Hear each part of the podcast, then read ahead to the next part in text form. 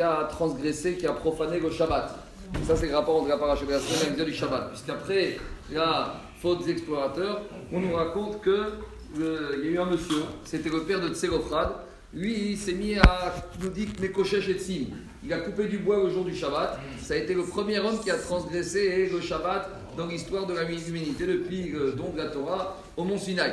Alors, il pose la question est-ce que c'était un rachat ou un tzaddik Et la dit qu'en fait, Tzim, les Shem Shamaïm, il a eu une pensée de faire ça, les Shem Shamaïm. Pourquoi? Parce que, dit la Torah, qu'après que les Israël ont fauté avec la faute des explorateurs, ils ont été punis de rester 40 ans dans le désert. Et explique les Rachamim que les Israël étaient découragés. Ils ont dit si on ne va pas rentrer en Eretz Israël, toutes ces mitzvot qu'on nous a données, à quoi elles nous servent Toutes les mitzvot n'ont été données que dans le but de rentrer en Israël et de les appliquer là-bas. Donc ils ont dit si maintenant on reste 40 ans dans le désert, il n'y a plus d'utilité dans les mitzvot. Vient un Tserofra ben Refer, donc ce Mekoshesh et il s'est mis à, couper, à transgresser Shabbat volontairement pour qu'il soit puni et pour que tout le clan Israël comprenne que les mitzvot, même dans le désert, même s'il n'y a pas Eretz Israël, on est tenu de les faire. Ça, c'est les Shem Shamay. Maintenant, lorsqu'on regarde le texte, il y a marqué dans la Torah, Va Yubne Israël Bamidbar, les Israël étaient dans le désert, et on a trouvé un monsieur qui était en train de couper du bois. Demande le Shagatari, quel rapport? Pourquoi la Torah veut nous dire qu'ils sont dans le désert? Mais on sait très bien qu'ils sont dans le désert. Toute la paracha d'avant, la Torah nous a expliqué qu'ils ont, ils ont été punis de rester 40 ans dans le désert. Pourquoi la Torah veut nous dire qu'ils sont dans le désert? Explique le Shagatari, par rapport à ce monsieur qui a coupé du bois, il y a trois chitotes dans l'Agmara, qu'est-ce qu'il a transgressé? Premier avis, c'est qu'il a coupé du bois. Couper du bois, c'est un dérivé de la mélacha de moissonner.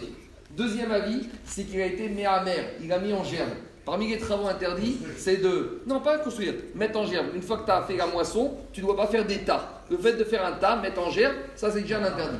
Troisième interdit, il y en a qui disent qu'il a déplacé ces morceaux de bois dans le domaine public. Donc il a transporté, il n'a pas transporté Shabbat. Demande le Shagat la question, mais pourtant ils étaient dans le désert. Et le désert, c'est ce qu'on appelle un carmélite. D'après la Torah, le désert, c'est pas un domaine public, c'est un domaine neutre, c'est rien du tout. Le désert, c'est pas un endroit où on habite, c'est pas un réchute arabe. Viens le Chagadri explique, c'est vrai que d'habitude, le désert, c'est pas un domaine public de la Torah. Mais lorsqu'il y a 600 000 personnes qui sont dans le désert, dans la Gemara, dans le Shabbat, on a vu que ça devient un domaine public. Donc dit le Chagadari, c'est vrai qu'ils étaient dans le désert, c'est ça que dit la Torah. Ils étaient dans le désert. Et bien qu'ils étaient dans le désert, comme il y avait 600 000 personnes, c'est devenu un domaine public. Si c'est devenu un domaine public, à ce moment-là, il n'avait pas le droit de déplacer ce bois dans le domaine public. C'est pour ça, dit le Chagadari, que la Torah a juxtaposé le fait de nous rappeler qu'ils étaient dans le désert pour nous dire bien qu'ils étaient dans le désert, que d'habitude le désert c'est ce qu'on appelle un carmélite, en tout cas c'est pas un domaine public, et là puisqu'ils étaient 600 000, qu'ils étaient dans le désert, ça devient un domaine public, et donc c'est votre Ben Refer, il a transgressé l'interdiction de déplacer. Ça c'est pour la troisième raison. Maintenant, pour les deux premières raisons, d'après deux premiers avis qui disent qu'il a coupé du bois ou il a mis en germe. La question est classique. Où il y a du bois dans le désert? Dans le désert, il n'y a pas d'arbres, il n'y a, rien du tout. Et où on va mettre en germe? Où on va trouver quelque chose? Le désert, c'est aride, il n'y a rien du tout.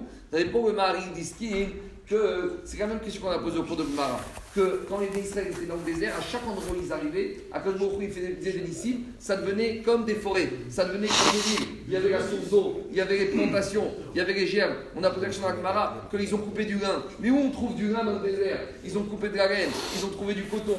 Et où on trouve tout ça? Dit le d'Iskin, et c'est la même réponse finalement que le premier. Quand ils étaient dans le désert, le désert est venu comme une ville normale, comme un paysage normal, comme une forêt normale. C'est ça qu'on dit. Bien qu'ils étaient dans le désert, tu aurais pu penser que c'était un désert. Au moment où ils étaient à Midbar, c'était pas un désert, c'était un domaine public comme on trouve à des Champs-Élysées. C'était un champ comme on trouve euh, à Rambouillet. C'était une forêt comme on trouve n'importe où. Et c'est comme ça qu'il a trouvé. Mais il faut pas se rappeler que c'est au faire, il a été Kavana, les Shem Shamaï.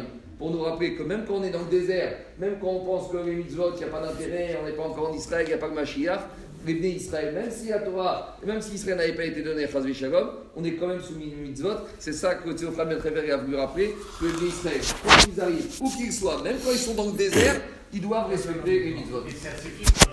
Bien sûr.